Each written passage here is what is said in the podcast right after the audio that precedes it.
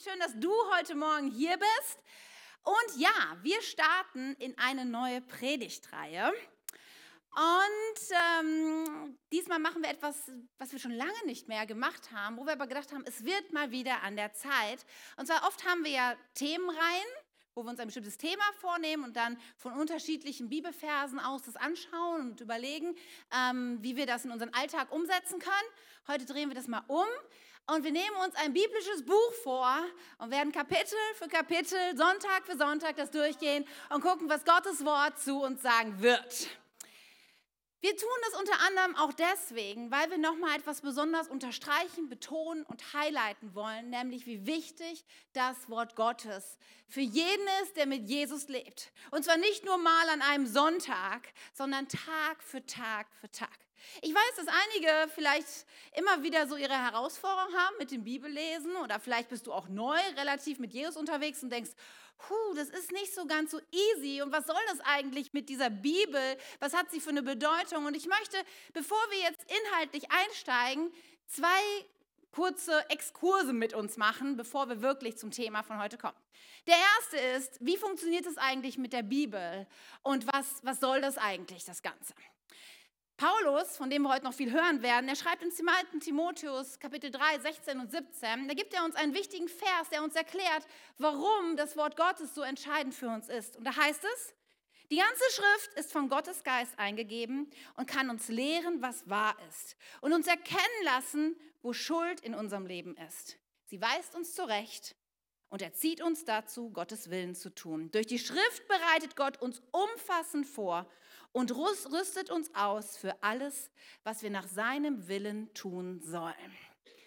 Das Erste, was wir dort lesen, ist, wie ist die Bibel eigentlich entstanden oder wie ist dazu gekommen? Gott hat unterschiedlichste Menschen benutzt und durch seinen Heiligen Geist sie inspiriert, diese Bibel zu schreiben. Und zwar über einen extrem großen Zeitraum. Grob 1500 Jahre liegen zwischen den einzelnen Schriften der Bibel von unterschiedlichsten Menschen in unterschiedlichsten Situationen, hineingeschrieben zu unterschiedlichsten Menschen.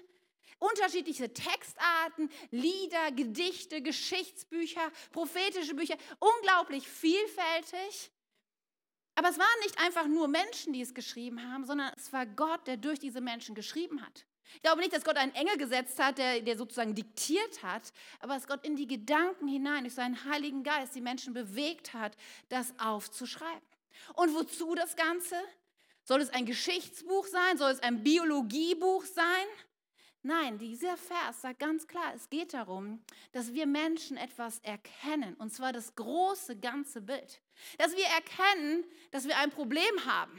Und ich glaube, die meisten Menschen heutzutage wissen, dass da irgendwie ein Problem ist. Du musst die Nachrichten nur anschalten und du siehst, irgendwas läuft auf dieser Welt nicht wirklich rund, oder? Irgendwo merken wir auch tief in unserem Inneren, da gibt es ein Problem. Und Paulus bringt es auf den Punkt, er sagt, dass wir unsere Schuld erkennen. Aber es geht nicht nur einfach darum, Schuld zu erkennen, es geht darum, Gottes Willen, seinen Plan, seine großen Prinzipien zu erkennen, weil Gott möchte, dass unser Leben gelingt, weil er uns ausrüsten will, weil er uns fähig machen will, ein Leben nach seinem Wunsch, nach seinem Bild zu leben, weil es da so viel unendlich zu entdecken gibt, was gut ist, was schön ist, was bedeutungsvoll ist. Und deswegen lohnt es sich, Tag für Tag Gottes Wort zu lesen nun ist die Bibel nicht nur einfach ein Buch, denken ja manche. Es ist vielmehr eine Bibliothek. 66 Bücher, zwei große Abschnitte. Und wenn du in die Bibliothek gehst, vielleicht in die Wunsdorfer Stadtbücherei, dann fängst du ja auch nicht an und gehst zum ersten Regal und nimmst das erste Buch raus und fängst an zu lesen und lest dann das ganze Regal durch. Und wenn du unten angekommen bist, fängst du im nächsten Regal an. Was du tust, ist, du suchst dir das Buch raus was du denkst, das brauche ich jetzt, das interessiert mich. Das ist der Moment, wo, das, das ist das, wo ich gerade stehe und wo Gott zu mir reden muss. Und wenn ich die Bibel sehe, dann sind jeder Teil wichtig. Aber gerade wenn du vielleicht neu dabei bist, zu verstehen, dass diese beiden unterschiedlichen Teile zwar sehr stark zusammenhängen, aber dass wir im neuen Bund, im neuen Testament leben und das ist zwar auf dem Alten Testament aufbaut, aber wenn du neu dabei bist, hey, dann fang an, im Neuen Testament zu lesen. Fang an zu begreifen, wer Jesus ist, wie er gelebt hat, was sein Bild war, was sein Reden war. Und darüber zu sein, das in sein Leben zu integrieren, das ist so entscheidend wichtig. Das Verrückte an Gottes Wort ist nicht nur, dass es geschrieben worden ist, sozusagen von Gott inspiriert, sondern dass es immer noch lebendig ist. Ja, es ist kein totes Buch, wo die letzten Schriften jetzt schon bald 2000 Jahre alt sind, sondern das ist halt das Erstaunliche, was dieses Buch so einzigartig macht. Dass dort Gottes Prinzipien drinstehen, Gottes Wahrheiten über dich und mich und über, darüber, wie Leben funktionieren kann. Und wenn wir dann anfangen, das Wort zu lesen, dann gibt es diese Momente und die passieren so oft, wo du denkst, wie kann das, was da steht und was tausende von Jahren alt ist, genau in mein Leben gerade reintreffen? Wie kann das genau das Wort sein, was ich brauche, damit ich heute wieder glaubensvoll, ermutigt und voller Perspektive in den Tag gehen kann? Und weil Gottes Wort lebendig ist, brauchen wir es Tag für Tag für Tag und müssen uns damit füllen, es inhalieren, auf uns wirken lassen, wo wir nur können. Und wir hoffen so sehr, auch durch diese Predigtreihe, dich zu ermutigen, zu sagen, okay, Philippa Brief, das scheint ja irgendwas zu sein, was zu mir, was zu uns sprechen kann. Hey, wieso fangen wir nicht an, diese Woche als K21 den Philippa-Brief gemeinsam zu lesen? Ja, ich mache dir Mut, sind vier Kapitel, ist gar nicht so lang, aber vielleicht, ich habe letzte Woche jeden Tag das erste Kapitel gelesen. Vielleicht denkst du, es ist ja irgendwann ein bisschen langweilig, Katja. Ähm, nein, überhaupt nicht, weil genau das passiert. Du liest und am ersten Tag denkst du, oh, das ist interessant. Und am zweiten Tag werden dir Dinge interessant, die hast du beim ersten Tag überhaupt nicht gelesen und verstehst und du merkst, wie etwas auf, sich aufbaut und aufbaut und aufbaut. Hey, lass uns als K21 das nehmen. Lass uns sagen, das Wort Gottes ist so kostbar und wichtig. Und warum nicht vier Wochen Philippa-Brief intensiv und verstehen, was auf Gottes Herzen ist? Ich glaube, dass es so kostbar ist. Exkurs 1. Warum Gottes Wort? Warum so wichtig? Und das Zweite, bevor wir inhaltlich einsteigen wollen, ist es, dass ich euch gerne ein bisschen hineinnehmen will in da, in da, da hinein, was eigentlich ähm, dieser Brief ist, zu welchen Leuten er geschrieben worden ist, wer ihn geschrieben hat und was so das, der große Kontext des Philippa-Briefes ist. Ich habe euch eine Karte mitgebracht. Ähm, Philippi ist vielleicht jetzt nicht für jeden heutzutage noch so geläufig. Ich habe es da oben eingekreist. Es ist eine Stadt in Nordosten Griechenlands, gegründet von Philipp, äh, Philipp II., ist der Vater von Alexander dem Großen. Und zwar ist es eine Handelsstadt in dieser Zeit gewesen, weil es auf einer wichtigen Handelsstraße lieg, äh, lag und sehr viele ähm, Händler sich dort niedergelassen haben. Das kommt uns gleich auch nochmal bekannt vor, wenn wir ein bisschen in die Geschichte eintauchen. Und zwar eine pulsierende Stadt damals. Der Brief wird geschrieben von Paulus und seinem und Timotheus auch. Und sie befinden sich zurzeit in Rom. Das seht ihr ganz oben links, dieser kleine rote Punkt, kann man gerade noch soeben erkennen. Sie, Paulus ist in Rom, aber er ist dort in seiner ersten Gefangenschaft. Wir schreiben so ungefähr das Jahr 61, 62 nach Christus. Und Paulus sitzt dort für seinen Glauben im Gefängnis. Paulus hat eine sehr innige Beziehung zu dieser Gemeinde, denn auf seiner zweiten Missionsreise, könnt ihr das mal nachlesen, Apostelgeschichte 16, ist ganz interessant, kommt er in diese Stadt und gründet dort diese Gemeinde. Eine Frau begegnet ihm dort, das ist Lydia, sie ist keine Jüdin und sie ist Purpurhändlerin. Damals war es durchaus schon gang und gäbe, in, in Griechenland vor allem, dass auch Frauen erwerbstätig waren und, und Handel getrieben haben. Und sie ähm, bekehrt sich, sie lernt Jesus kennen und in ihrem Haus bleibt Paulus und er gründet dort die Gemeinde. Wir wissen nicht genau, wie lange er dort ist. Es spielt sich alles so 50 nach Christus ab, also zwischen der Gemeindegründung und dem Brief, den wir dann heute ähm, anfangen werden zu lesen, ungefähr 11, 12 Jahre. Und in all dieser Zeit ist Paulus sehr eng mit dieser Gemeinde verbunden. Diese Gemeinde, ich weiß nicht, wie finanzstark sie war. Vielleicht wurde dort viel Handel getrieben, vielleicht waren dort einige reiche Leute, vielleicht auch nicht. Auf jeden Fall hat diese Gemeinde häufiger Paulus auch finanziell unterstützt. Damit hat sie sich sehr herausgehoben zu manchen anderen Gemeinden. Und das ist auch die, der Grund für diesen Brief, denn Epaphroditus, ein Mann aus dieser Gemeinde, er kommt, er nimmt den langen Weg auf sich von Philippi nach Rom, um Paulus Geld zu bringen und ihn dort mit, damit zu unterstützen. Und Paulus antwortet mit diesem Brief auf diese finanzielle Unterstützung. Nun, für viele, die vielleicht so ein bisschen länger schon mit Gottes Wort unterwegs sind, langjährig, vielleicht in der Gemeinde, die haben sofort eine Connection. Wenn sie Philippa-Brief hören, dann denken sie, ach, das ist doch der Brief, wo so viel über die Freude drin steht. Richtig, gute Verbindung, aber wir werden die nächsten vier Wochen das nicht als Fokus sehen. Es wird ein Teil dieser Predigtreihe sein. Aber wenn ich so das große Bild des Philippa-Briefes sehe, hier sitzt ein Mann im Gefängnis, und zwar im römischen Gefängnis. Nicht in einem deutschen Rechtsstaat, sondern in einem Staat, wo du sehr schnell dein Leben auch verlieren konntest. Wo nicht galt im Zweifel für den Angeklagten, sondern wo galt im Zweifel dann doch lieber Kopf ab.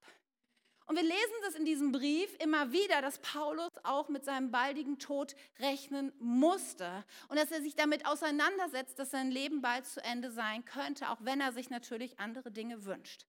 Und nun schreibt Paulus einen Brief an eine Gemeinde, die ihm sehr, sehr wichtig ist.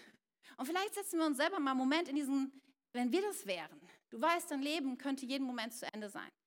Der nächste Verhör, ja, der nächste Gerichtstag, es könnte das Todesurteil bedeuten. Und du hast jetzt nochmal die Möglichkeit, einen Brief zu schreiben an Menschen, die dir viel, viel bedeuten.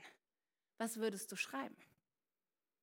Paulus sagt etwas dazu, nachdem er die Philippa begrüßt, nachdem er dankt, betet er, schreibt er ein Gebet auf für die Philippa und wir lesen das dann in Philippa 10, da sagt er, ich bete dafür, dass ihr sollt imstande sein, zu erkennen, worauf es ankommt, damit ihr rein und vorbildlich vor Christus steht, wenn er wiederkommt. Paulus sagt, hey, mein Leben ist bald zu Ende und ich schreibe diesen Brief, vielleicht ein letztes Mal, wo ich euch etwas mitgeben kann, damit ihr wisst, worauf kommt es an. Was zählt wirklich? Was ist wirklich wichtig? Was ist das Wesentliche? Und ich glaube, jeder von uns kann sich hineinfühlen in die Situation und sagen, jemand, der diesen Brief schreibt, der kommt nochmal auf den Punkt. Der sagt, hey, wisst ihr, was wirklich zählt? Und darüber werden wir jetzt vier Wochen lang nachdenken. Was wirklich zählt. Nun, was zählt wirklich? Was zählt wirklich in diesem ersten Kapitel? Worüber schreibt Paulus? Und es ist interessant, wenn man das mal auf sich wirken lässt, dass doch ein Thema so hervorsticht. Nachdem Paulus die Philippa begrüßt hat, geht es schon direkt los und es hilft uns einen, zeigt uns einen ersten Hinweis, was, was wirklich zählt. In Philippa 1, Vers 3 bis 5, da schreibt Paulus, jedes Mal, wenn ich an euch denke, danke ich meinem Gott. Ich bete immer für euch und tue es mit frohem Herzen. Warum tut er das? Weil sie so viel Geld geschickt haben? Weil es einfach so nette Kerle sind in Philippi? Nein, nein. Paulus kommt direkt zum Punkt. Er sagt, denn ihr habt euch vom ersten Tag an bis heute gemeinsam mit mir für die gute Botschaft eingesetzt. Paulus sagt, das Wichtigste ist, dass ihr mit mir unterwegs seid und ein Leben lebt für die Botschaft. Und dafür bin ich so unendlich dankbar. Dann betet er und sagt, okay, ich bete, dass, dass ihr die Liebe habt und dass ihr mehr erkennt, worauf es ankommt. Und dann fängt er an, von sich persönlich zu reden und von seiner Situation. Und wir setzen uns mal kurz da hinein. Er sitzt im römischen Gefängnis. Keine Ahnung, wie es weitergehen soll. Was würdest du vielleicht schreiben an deine Freunde? Paulus tut es und er sagt dann in Philippa 1, Vers 12 bis 14, er sagt, liebe Freunde, ihr sollt wissen, dass alles, was, ich, was hier mit mir geschehen ist, letztlich zur Verbreitung der Botschaft Gottes beigetragen hat. Versteht? Ich meine, wir lesen das und denken, ja gut, okay. Nee, nicht ja gut, okay. Weißt du, ich würde schreiben, ich wollte euch sagen, mir geht's ganz gut. Das letzte Mal Foltern war nicht so schlimm, wie ich gedacht habe. Ich habe genug zu essen und es tropft nicht aus der Mauer heraus. Es konnten mich meine Freunde besuchen. Ja, ich versteht ihr, ich würde irgendwas erzählen, wie es mir gerade geht, wie die Umstände sind. Aber Paulus geht es nicht um die Umstände. Es geht ihm nicht um, wie es ihm gerade geht. Es geht ihm um eins, dass die Botschaft für Jesus trotz seiner Situation weiter verbreitet wird. Ich meine, eigentlich müssten wir uns doch mal überlegen, ist es ein Desaster für diesen Mann, oder? Dieser Mann ist Evangelist. Er reist seit Jahren von Ort zu Ort und gründet Gemeinden. Er predigt, er diskutiert, er wirbt um Menschen, dass sie verstehen, wer Jesus ist. Und nun sitzt er im Knast. Er kann nicht mehr predigen. Da gibt es so wenig Leute, mit denen er Kontakt hat. Aber wisst ihr was? Sein Fokus ist, sind nicht seine Umstände, sondern dass er trotzdem er im Gefängnis ist, immer noch für seine Bestimmung lebt, für die Botschaft von Jesus. Und dann sagt er, denn hier weiß jeder, das gilt sogar für die Soldaten der Palastwache, und das sind echt harte Kerle, dass ich für Christus in Ketten liege. Und durch, durch meine Gefangenschaft haben viele Mut gefasst und sind sehr viel furchtloser darin geworden, anderen von Christus zu erzählen.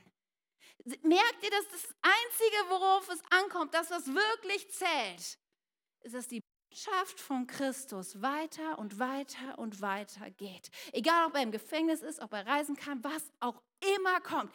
Er kann den Menschen um sich herum erzählen, den Lastwächtern, den Menschen, mit denen er Kontakt hat. Andere werden durch ihn ermutigt und er setzt sogar noch einen oben drauf. Weil er sagt, es gibt Menschen, die lieben mich und die predigen und die unterstützen mich, das ist großartig.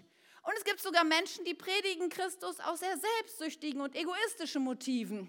Und jetzt würde man ja, also ganz ehrlich, ich würde jetzt mal schreiben und sagen, und wie kann man nur so hässliche Motive haben? Wie kann man mir, der ich im Gefängnis sitze, jetzt auch noch in den Rücken fallen? Ist das nicht furchtbar? Ah, sie werden ihren Lohn im Himmel bekommen. Ganz ehrlich, könnte mein Text eher sein.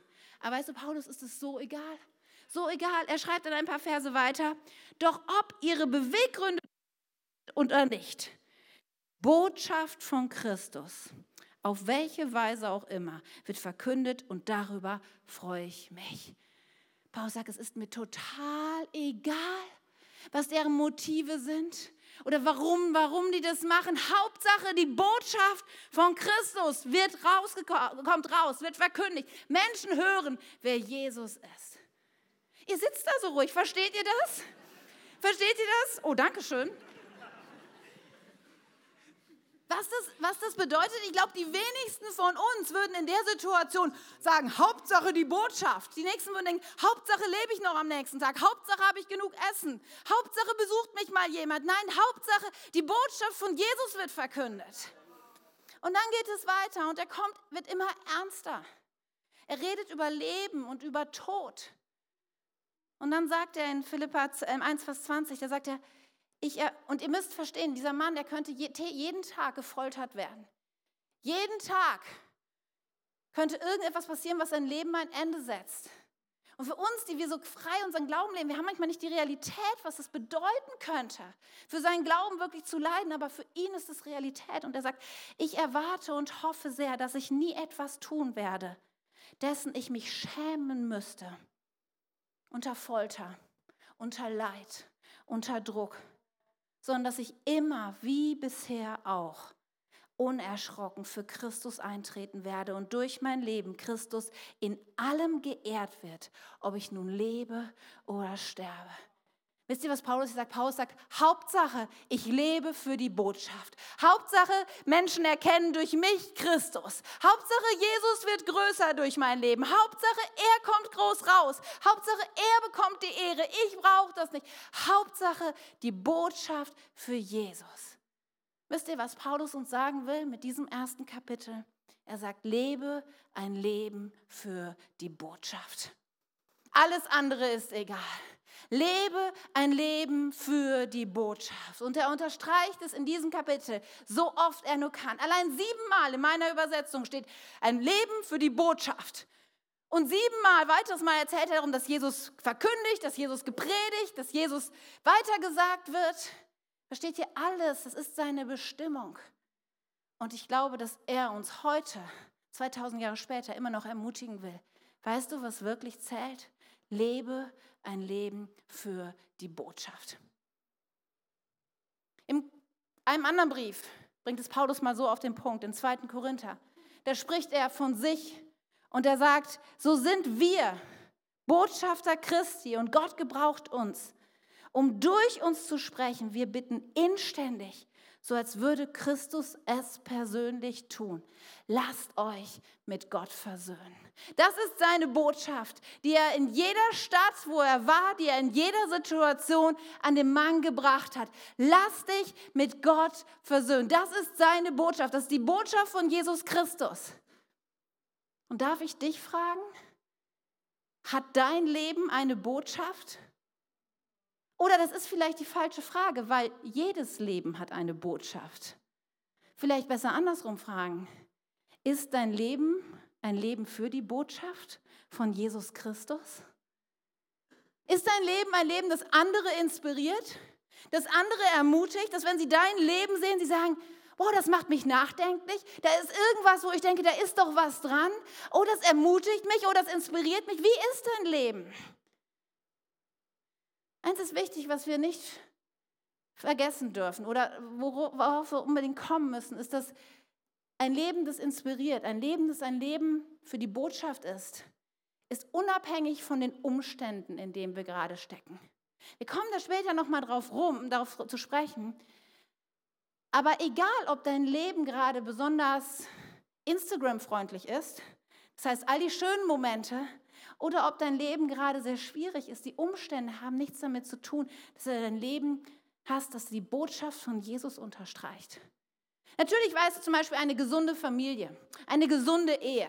Das ist etwas, was eine Strahlkraft hat. Das ist eine gute Botschaft, die dein Leben haben kann. Und wenn du, wenn du das baust und wenn das in deinem Leben ist, dann, dann lass es leuchten für andere. Nimm andere mit hinein in dein Leben.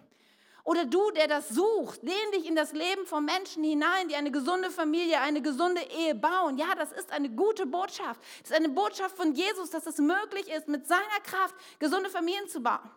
Aber selbst wenn dein Leben gerade nicht so einfach ist, wisst ihr, ich glaube, dass schwierige Umstände oftmals ein Verstärker sein können für die, für die Botschaft von Jesus. Weißt du, weil keiner von uns hat ein Leben, wo immer nur Sonnenschein ist. Jeder ist herausgefordert. Die Tage sprach ich mit einer Frau, schwer krebskrank, eine Menge Probleme. Kein Leben, wo du so sagen würdest, ach, mit der würde ich gern tauschen. Nee, überhaupt nicht. Aber weißt du, ich sprach mit ihr und als sie mir erzählte von ihrem Glauben und davon, dass, dass Jesus sie durchtragen wird und dass sie die Kraft hat, jeden Tag neu aufzustehen und Perspektive hat, Schritt für Schritt dran zu festzuhalten, dass, dass Heilung möglich ist, dass Gott, wenn sie nach Hause geht, dass sie nach Hause geht zu Jesus, Stehst du, das ist inspirierend. Trotz aller Umstände und Schwierigkeiten.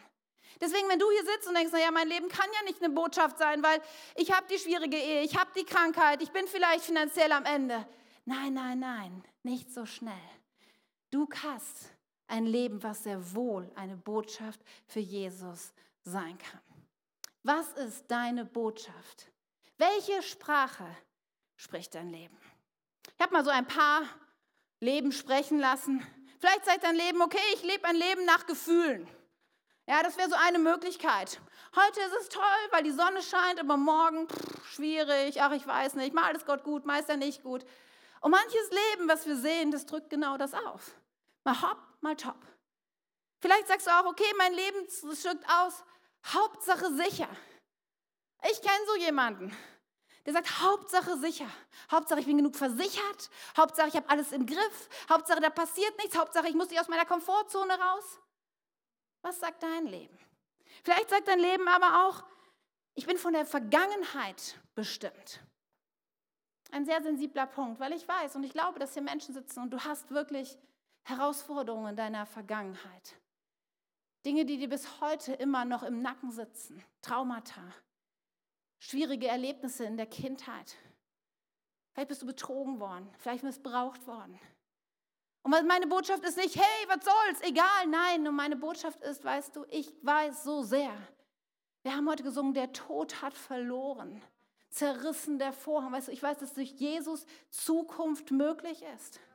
Und ich mache dir so Mut, dass selbst wenn dein Leben jetzt die Botschaft hat, ich bin von der Vergangenheit bestimmt, ich werde keine Menschen mehr an mein Herz ranlassen, weil ich, äh, weil ich schon mal schlechte Erfahrungen gemacht habe. Ich werde nie wieder eine Beziehung mit jemandem starten, weil ich habe schlechte Erfahrungen gemacht. Ich werde nie wieder heiraten, weil wer weiß, was passiert. Ich werde nie wieder in eine Kirche gehen, weil ich so schlechte Erfahrungen gemacht habe. Ich weiß nicht, was dein Leben jetzt für eine Botschaft gerade hat. Aber ich weiß, mein Gott kann und mein Gott will dein Leben verändern. Da ist Hoffnung, da ist Perspektive. Weißt du, solange du noch atmest und einen Puls hast und da ihr alle aufrecht sitzt, ist die Wahrscheinlichkeit ja relativ hoch, dass das bei euch so ist. Solange weiß ich, dass Hoffnung da ist und dass Möglichkeit da ist. Und ich mache euch einfach Mut. Es gibt einen Weg. Lass dich nicht von der Vergangenheit bestimmen. Vielleicht sagst du auch, okay, mein Leben spricht eher die Sprache, hab gar keinen Plan. Ganz ehrlich, so manche junge Leute, ich will das ja nicht so, aber auch manche Ältere, die leben ihr Leben so ehrlich nach dem Motto, mal gucken, was kommt, ich weiß nicht, ich stolper mal so vorwärts, war ich falsche Richtung, keine Ahnung, drehen sich um, gehen wir in eine andere Richtung, ah, ist zu schwierig, ich gehe mir... Ey, ist das die Botschaft deines Lebens? Ich habe keinen Plan. Weißt du, Gott hat einen Plan für dein Leben. Vielleicht wäre es an der Zeit, das rauszufinden und mal ein bisschen zu überlegen, wie Gott dich nutzen möchte, damit dein Leben eine Botschaft ist. Vielleicht sagst du auch eher, mein Leben spricht so die Sprache, Hauptsache ich gehe den leichten Weg. Oder ist ein Problem. Oh, nee, nee, nee, besser nicht. Dann gehe ich besser hierhin oder dorthin. Manche Menschen laufen ständig weg vor schwierigen Situationen. Nur das Problem ist, du kannst nie vor dir selber weglaufen. Ist dir das schon mal aufgefallen?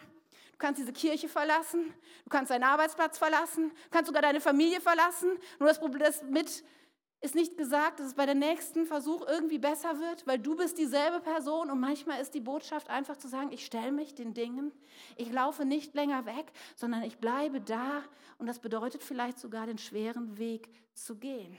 Welche Botschaft hat dein Leben? Nun, müssen wir eins, und da müssen wir vielleicht als Christen auch mal besonders kritisch sein. Es gibt nämlich eine Sache, wir können Dinge sagen, das kann eine Botschaft sein, aber auch unser ganzes Leben kann etwas transportieren. Versteht ihr, dass da ein Unterschied ist? Und gerade wir Christen, das ist mal sehr, sehr selbstkritisch sein. Wir haben da manchmal ein Problem, weil wir wissen die richtigen Antworten, oder? Wir reden von Liebe, von Glaube, von Einheit, von Vergebung. Wir wissen sogar die Bibelstellen dazu und können die sogar auswendig und sogar noch die Bibelversangabe wissen wir auch noch. Nur weißt du, das Problem ist, dass wenn du etwas sagst, aber deine Augen, deine Mimik, dein Herz, dein Verhalten spricht so eine andere Sprache, dann wird es ganz, ganz schwierig und dann wird es unglaubwürdig und merken, Menschen merken das. Wir denken so oft, wir könnten andere beeindrucken durch die richtigen Worte, die wir wählen. Sehr gut, ausgewogen und weise klingend. Aber wenn dein Leben nicht diese Sprache spricht, wenn Le dein Leben das nicht baut, dann hat dein Leben keine Botschaft, die wirklich eine Kraft hat. Und das ist, glaube ich, für uns Christen immer wieder eine Herausforderung, uns auch diese Frage zu stellen. Spricht mein Leben oder bringt mein Leben die gleiche Botschaft wie die Worte, die ich spreche? Nun, ich glaube, jeder, ob du heute hier sitzt und an Jesus glaubst oder nicht, jeder Mensch möchte, glaube ich, ein Leben leben, was einen Unterschied macht. Ein Leben leben, was prägt. Ein Leben mit einer Botschaft. Ich habe schon mit vielen Leuten gesprochen, aber niemand hat mir gesagt, Katja, ich möchte so gern ein richtig schäbiges, kleines, mickriges Leben leben, wo jeder, wenn er mich sieht, denkt, oh, zum Glück bin ich nicht so wie der. Ich weiß nicht, das, ganz ehrlich, das ist mir noch nie passiert. Sondern ich habe immer, wenn ich mit Menschen gesprochen habe, gesagt, ja, Katja, ich würde gern ein großes Leben leben. Ich würde ein Leben leben, wo andere sagen, wow, das inspiriert mich. So möchte ich auch sein. Ja, genau, das, ist, das ermutigt andere, das bringt andere weiter. So ein Leben möchte ich leben. Und Menschen, die da mit Jesus leben, von denen habe ich auch immer nur gehört, die gesagt haben, ja, ich möchte, dass mein Leben Jesus widerspiegelt. Das andere, wenn sie mich sehen an meinem Job, in meiner Familie, dass sie das nachdenklich macht, dass sie denken, wow, wieso ist der so? So möchte ich auch gern sein. Dass sie irgendwas spüren, dass da was anderes ist. Ich glaube, dass es zutiefst in unserer DNA ist, weil, hey, wir sind doch heute Morgen hier, wenn, wenn du hier bist und Jesus nachfolgst, dann bist du doch hier, weil das was unglaublich Großartiges, Reiches, Wertvolles in dein Leben hineingebracht hast. Und wir wünschen uns doch so sehr, dass andere Menschen das auch erleben, oder? Ich glaube so sehr, dass jeder, der hier sitzt, sagt, ich lebe ein Leben für Jesus, sagt, ich wünsche mir so sehr, dass mein Leben, wie Paulus, ein Leben ist mit einer Botschaft für Jesus. Nur ganz ehrlich, ich kenne es bei mir selber, es gibt immer wieder Dinge, die uns daran hindern. Immer wieder Dinge, so dicke, fette Brocken, die in unserem Weg liegen und die es uns so schwer machen, ein Leben für die Botschaft zu leben. Und ich dachte, es wäre mal ganz gut, einige dieser Brocken sich heute mal anzugucken und vielleicht auch den einen oder anderen mal aus unserem Leben zu kicken und zu sagen, damit mein Leben wirklich ein Leben für die Botschaft ist. Seid ihr bereit? Vier Dinge, die manches Mal uns so schwer machen, ein Leben für die Botschaft zu leben. Probleme, ganz ehrlich, Ich habe vorhin schon gesagt, eigentlich müssen Probleme nicht etwas sein, was uns hindert, ein Leben für die Botschaft zu leben, aber ganz oft sind es Probleme, die uns, die uns nicht dabei helfen, ein Leben mit Bedeutung zu führen. Vielleicht ist es bei dir die schwierige Situation am Arbeitsplatz, vielleicht ist es deine Ehe, vielleicht hast du mit einem deiner Kinder gerade echt totale Herausforderungen. Vielleicht ist es eine finanzielle Situation, vielleicht hast du Stress in Freundschaften. Ich weiß nicht, was für dich dein, dein Problem ist. Nur ich merke, Menschen reagieren sehr unterschiedlich auf Probleme. Viele Menschen sagen, okay, ich habe ein Problem, vielleicht in meiner Ehe, lass uns das mal nehmen, in meiner Ehe, aber ich tue erstmal so, als hätte ich das nicht. Ja, verleugnen. Das ist gerade, ich darf ich nochmal selbstkritisch für uns Christen sagen, wir tun manchmal so, als hätten wir keine Probleme, weil wir irgendwie denken, das ist nicht so cool, ja, wenn man mit Jesus lebt, Probleme zu haben. Und Eheprobleme vielleicht schon mal gar nicht. Und außerdem muss man ja auch viel aushalten. Ne? Und vielleicht verändert sich der andere ja auch irgendwie über Nacht von alleine oder ich schaffe es ihn endlich zu erziehen oder was auch immer. Und deswegen, wir halten so unglaublich, wir leugnen das so oft und denken, ach ja. Oder wir denken, wir resignieren vielleicht auch und denken nach, nach 15, 20 Jahren Ehe, das wird sich sowieso nicht mehr ändern. Das ist halt so schwierig. Ich, ich lasse es einfach so. Nur weißt du, das Problem ist, Manchmal wie bei kleinen Kindern, die Verstecken spielen, ja. Die sagen einfach, ich bin nicht da, ja, siehst du mich, ich bin weg, ne? ich bin versteckt, weil sie selber so tun, als würden sie niemanden sehen, denken sie, die anderen sehen das nicht. Und so ist es auch manchmal mit unserem Problem, unserem Leben. Wir können nicht einfach so tun, als wären sie nicht da. Und das ist so oft das, was ich sehe, warum Menschen, obwohl sie das so gern wollen, ein Leben für die Botschaft zu leben, es nicht schaffen, weil da ist ihre, ihr Licht was sie leuchten lassen wollen. Aber da ist leider dieses Ding, dieser Elefant in ihrem Leben. Und sie ignorieren und sie leugnen den. Und dann kann es noch so hell leuchten, Licht, weil das Problem ist da und das geht auch nicht von selber weg. Und deswegen hat das Leben so wenig Strahlkraft. Und weißt du, wenn du heute hier bist und du sagst, Katja, ja, ich weiß, ich weiß da ein Problem. Ich weiß da diese Abhängigkeit, in der ich stecke, von der vielleicht sonst keiner weiß. Ich weiß vielleicht, dass diese, meine Ehe gerade so schwierig ist, aber ich rede damit keinem drüber und hoffe einfach still und heimlich, dass es sich von, Luft, von, sich, von sich in Luft auflöst. Oder diese finanzielle Situation, von der vielleicht auch keiner. Also, aber Jesus will nicht, dass wir unsere Probleme verstecken und dass wir so tun, als wäre sie nicht da. Jesus möchte, dass wir sie ihm geben, dass wir sie mit anderen teilen und dass unser Leben dadurch und durch die Probleme, die wir haben, eine Strahlkraft haben, eine Botschaft ist. Weil guck dich mal um. Ich sage dir mal ein Geheimnis über deinen Nachbarn. Guck ihn mal an, deinen Nachbarn. Der hat eine Reihe von Problemen. Wenn du wüsstest, neben wem du heute sitzt, oh Schreck, du hättest dir wahrscheinlich einen anderen Partner gesucht. Ja? Verstehst du, wir haben alle unsere Probleme und Herausforderungen. Aber wir brauchen sie nicht verstecken. Nur solange du das zurückhältst, wird dein Leben nicht die Strahlkraft haben, die es hat. Für andere ist das Problem, dass sie haben, ist es gar nicht, dass du damit zurückhältst, sondern es ist so, dass dieses Problem einfach dein ganzes Leben gerade bestimmt.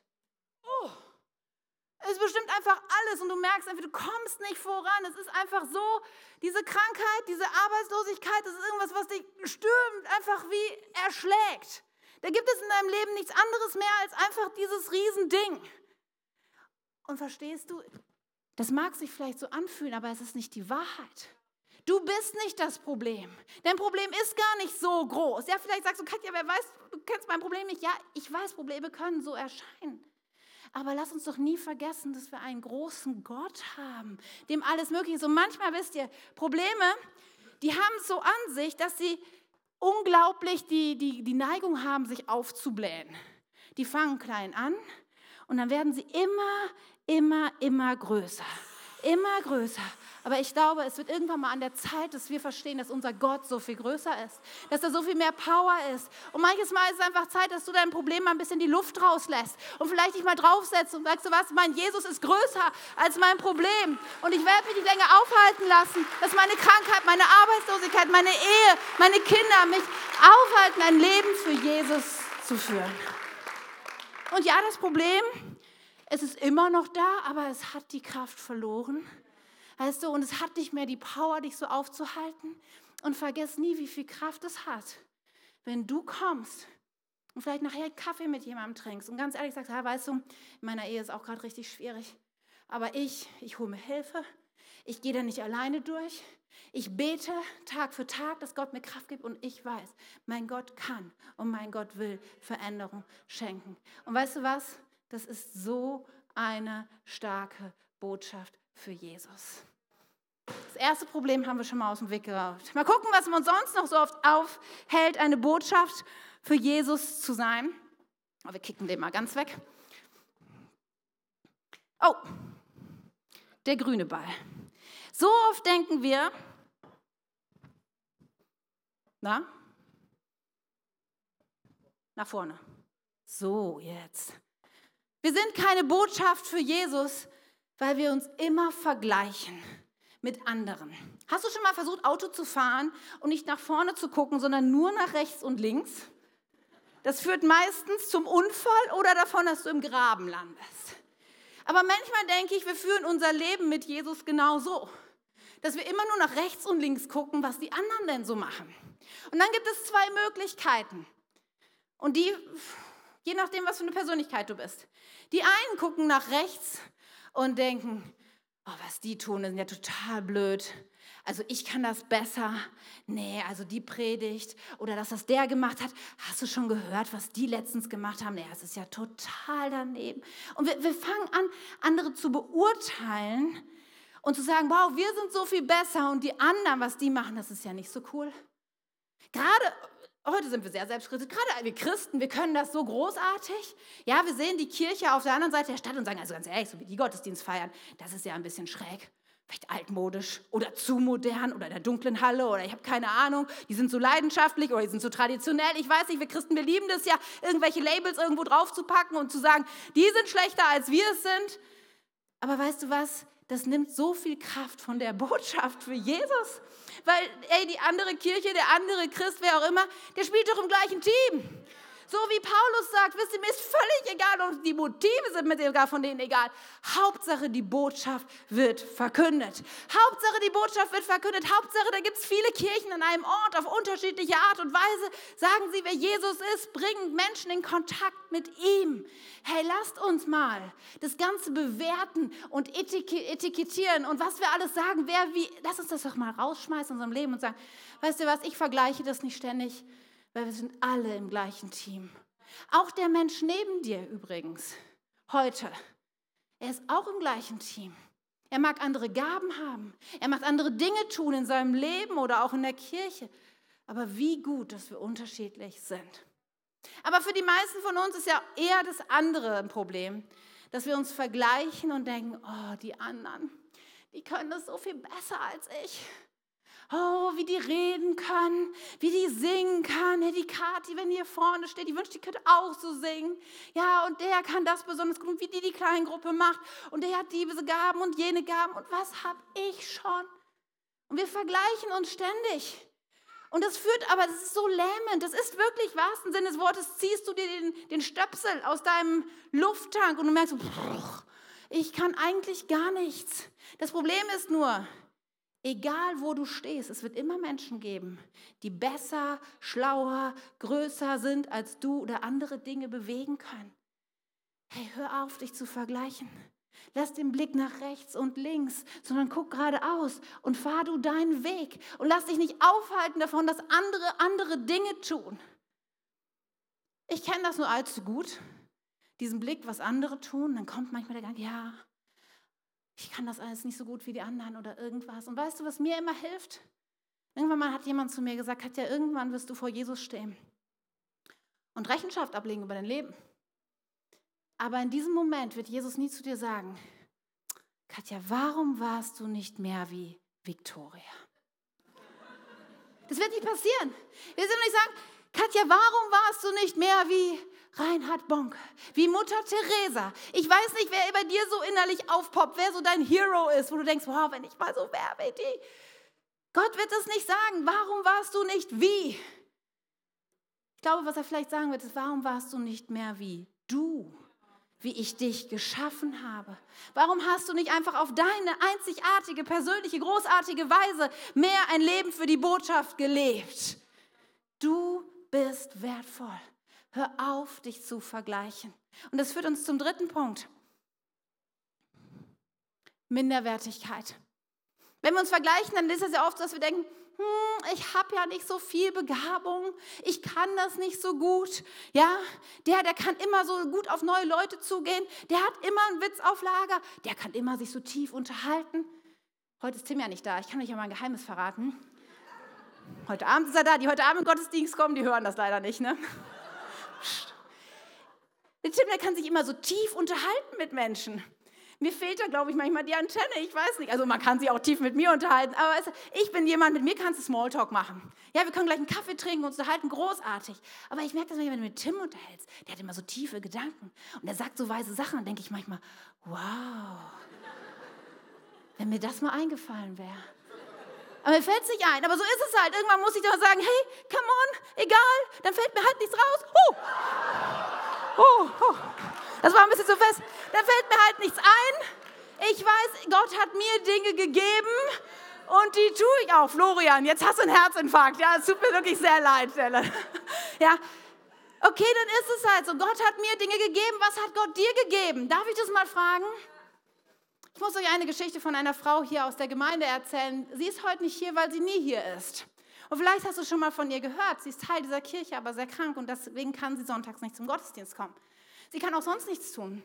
Sie kann auch ganz selten nur das Haus verlassen. Das wäre so ein Moment, wo viele von uns vielleicht sagen würden, ja, was habe ich schon? Was kann ich schon irgendwie beitragen? Was ist mein Leben für eine Botschaft, wenn ich hauptsächlich zu Hause bin, in meinen vier Wänden? Diese Frau, sie hat angefangen, sie betet und dann hat sie angefangen, Karten zu schreiben. Und ich hoffe, lieber Helga, oder spätestens der Heiner erzählt sie nachher, wenn du nach Hause kommst. Ich hoffe, du hörst das, weil ich glaube so sehr, dass dein Leben eine Botschaft ist für Christus. Und ich kenne einige von euch, die schon Karten von ihr bekommen haben. Ich kriege schon mal eine Karte von ihr. Und das ist immer ermutigend, das ist immer wegweisend, das ist immer voll Liebe und voll Kraft. Versteht ihr? Da sind diese kleinen Dinge ja, die Gott dir gegeben hat und achte das doch nicht als, was ist es schon? Eine Karte schreiben. Was ist es schon, positiv zu sein? Was ist es schon, ja? Den Garten vorne zu machen, Jutta. Ja, was ist es schon? Was sind so viele Dinge, wo du denkst, das ist das Besonderes? Es ist was Besonderes. Achte es nicht gering. Gott hat dir was gegeben. Oh, seit sechs Minuten hätte ich fertig sein sollen. Ist das die Wahrheit? Naja. Okay, manches Mal der letzte Punkt. Sind wir kein, führen wir kein Leben für die Botschaft, weil wir einfach zu beschäftigt sind. Wir sind so beschäftigt mit unserem Leben. Da ist das nächste Projekt an der Arbeit, da hat das Kind Geburtstag oder noch ein Vorspiel an der Musikschule. Da gibt es noch dies und jenes, was ich besorgen muss. Da muss der Urlaub für nächstes Jahr geplant werden. Ja, da muss die Wohnung renoviert werden und was auch immer in deinem Leben so abgeht. Manches Mal haben wir den Eindruck, wir galoppieren nur durch unser Leben. Aber ist dir schon mal klar geworden, dass da, wo du bist, ist Jesus? Ist es dir klar geworden, dass du deswegen in diesem Büro sitzt oder in dieser Werkstatt bist oder dein Kind in diesen Kindergarten geht, weil dort Menschen sind, für die du ein Botschafter sein kannst? Ich meine, es geht uns so schnell verloren, wir sind so unterwegs und beschäftigt. Aber Gott stellt uns in Situationen und sagt, hey, Lass mal die To-Dos zur Seite. Denk mal drüber nach, dass du ein Botschafter für mich bist. Manchmal kommen Leute zu mir und sagen, oh Katja, so ein Mist. Ich bin in eine neue Abteilung versetzt worden, so viele neue Leute, neue Aufgaben.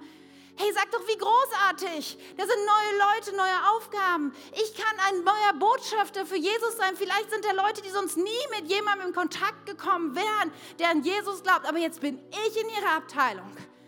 Vielleicht musst du ins Krankenhaus plötzlich und denkst, oh, so blöd ins Krankenhaus, warum, warum das? Aber was, drehst doch mal um und sag, wie cool. Ja, ich habe da Nachbarn vielleicht auf meinem Zimmer. Ich kann einen Unterschied machen. Wer weiß, wem ich dort begegne, wie ich mit den Schwestern umgehen und reden kann. Vielleicht sagst du, oh, ich bin nur Hausfrau und Mutter. Ich habe vielleicht ein kleines Baby gerade. Für wen kann ich eine Botschaft sein?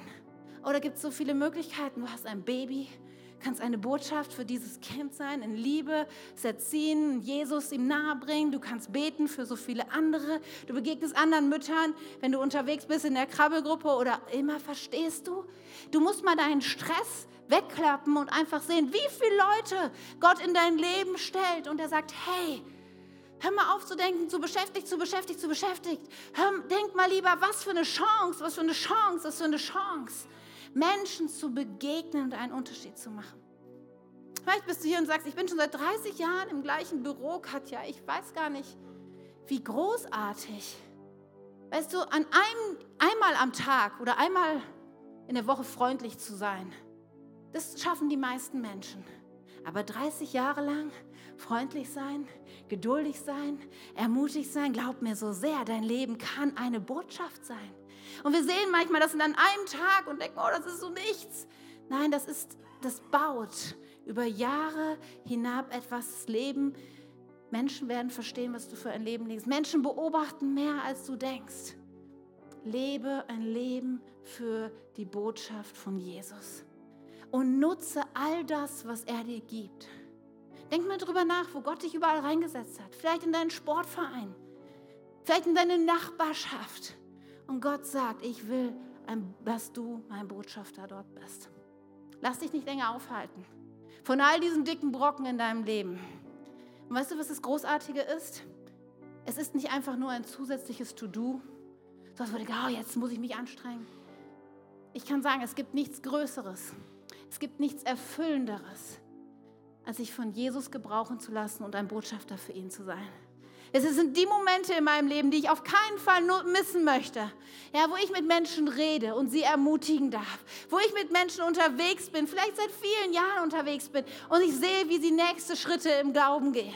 Es gibt nichts Größeres und Schöneres, als wenn du Menschen mit ihnen über Jesus sprechen kannst, vielleicht das erste Mal. Es gibt nichts Schöneres und Größeres, wenn wir über Menschen beten und sehen, da sind Durchbrüche in ihrem Leben. Wenn du hier bist und sagst, ich sehe mich nach einer Bestimmung für mein Leben, dann leb ein Leben für die Botschaft. Botschaft. Das ist die Antwort, das ist das, wonach du so suchst. Und lass dich nicht aufhalten. Nun ist es ja so, dass manche dieser Brocken schon ganz schön groß sind und dass du vielleicht denkst, ja, Katja, du hast recht, aber es ist so schwierig mit dem Vergleichen. Es ist so schwierig mit den, all den Dingen, die ich zu tun habe. Zwei Dinge zum Schluss. Paulus sagt nämlich dazu auch was in, in diesem ersten Kapitel des Philipperbriefs. Er sagt einmal, vergiss nicht, dass du nicht alleine bist. Guck dich um, du bist nicht alleine. Keiner in dieser Kirche muss alleine sein. Und da heißt es in Philippa 1,27, haltet im Geist fest zusammen und kämpft gemeinsam für den Glauben an die Botschaft Gottes. Hier sind andere Menschen, mit denen du dich verbinden kannst, die dich ermutigen können, die dich durchtragen können. Hier gibt es großartige Kleingruppen. Gleich wenn du zu Intro Teil 4 kommst, reden wir über starke Teams, die wir haben. Und da gibt es eine Möglichkeit, sich zu verbinden mit anderen Menschen und festzustellen, da sind, ich bin nicht alleine mit meinem Problem. Lasst uns gemeinsam für die Botschaft von Jesus kämpfen. Das ist das Erste, du bist nicht alleine. Und das Zweite ist, egal wie groß der Brocken ist, Gott ist immer größer. Und einer meiner absoluten Lieblingsverse der ganzen Bibel steht in diesem ersten Kapitel und den möchte ich dir zur Ermutigung zu Ende dieser Predigt zusprechen. Denn da heißt es in Philippa 1, Vers 6. Ich bin ganz sicher. Paulus sagt, ich bin mir ganz sicher, ich weiß das hundertprozentig, da gibt es keinen Zweifel dran zu haben. Ich bin mir ganz sicher, der sein gutes Werk in euch angefangen hat. Und weißt du, du sitzt heute Morgen hier. Gott hat schon ein gutes Werk in dir angefangen. Da ist schon ein Weg zurückgelegt mit Gott. Das Werk läuft schon der sein gutes Werk in euch angefangen hat, er wird damit weitermachen und es vollenden bis zu dem Tag, an dem Jesus Christus wiederkommt. Wisst ihr, in dem Moment, wo ich denke, Gott, es ist zu viel, ich kann es nicht, ich, ich weiß nicht, sagt er, musst du ja auch gar nicht, weil ich habe angefangen und ich werde es auch vollenden. Und wenn du hier stehst und denkst, wow, das Ding in meinem Leben, das ist zu groß, der Stresslevel, die Minderwertigkeit, dieses ständige Vergleichen, ich kriege das nicht alleine hin, musst du ja auch nicht. Weil Gott hat angefangen und das Werk, was er dir angefangen hat, er hat sich's vorgenommen, er wird es auch vollenden. Nur du brauchst, das Einzige, was du tun musst, ist nicht aus seiner Schule laufen. Das Einzige, was du tun musst, dich fest an Jesus halten und sagen, ich lebe ein Leben für die Botschaft. Und er wird seins dazu tun und es vollenden. Amen.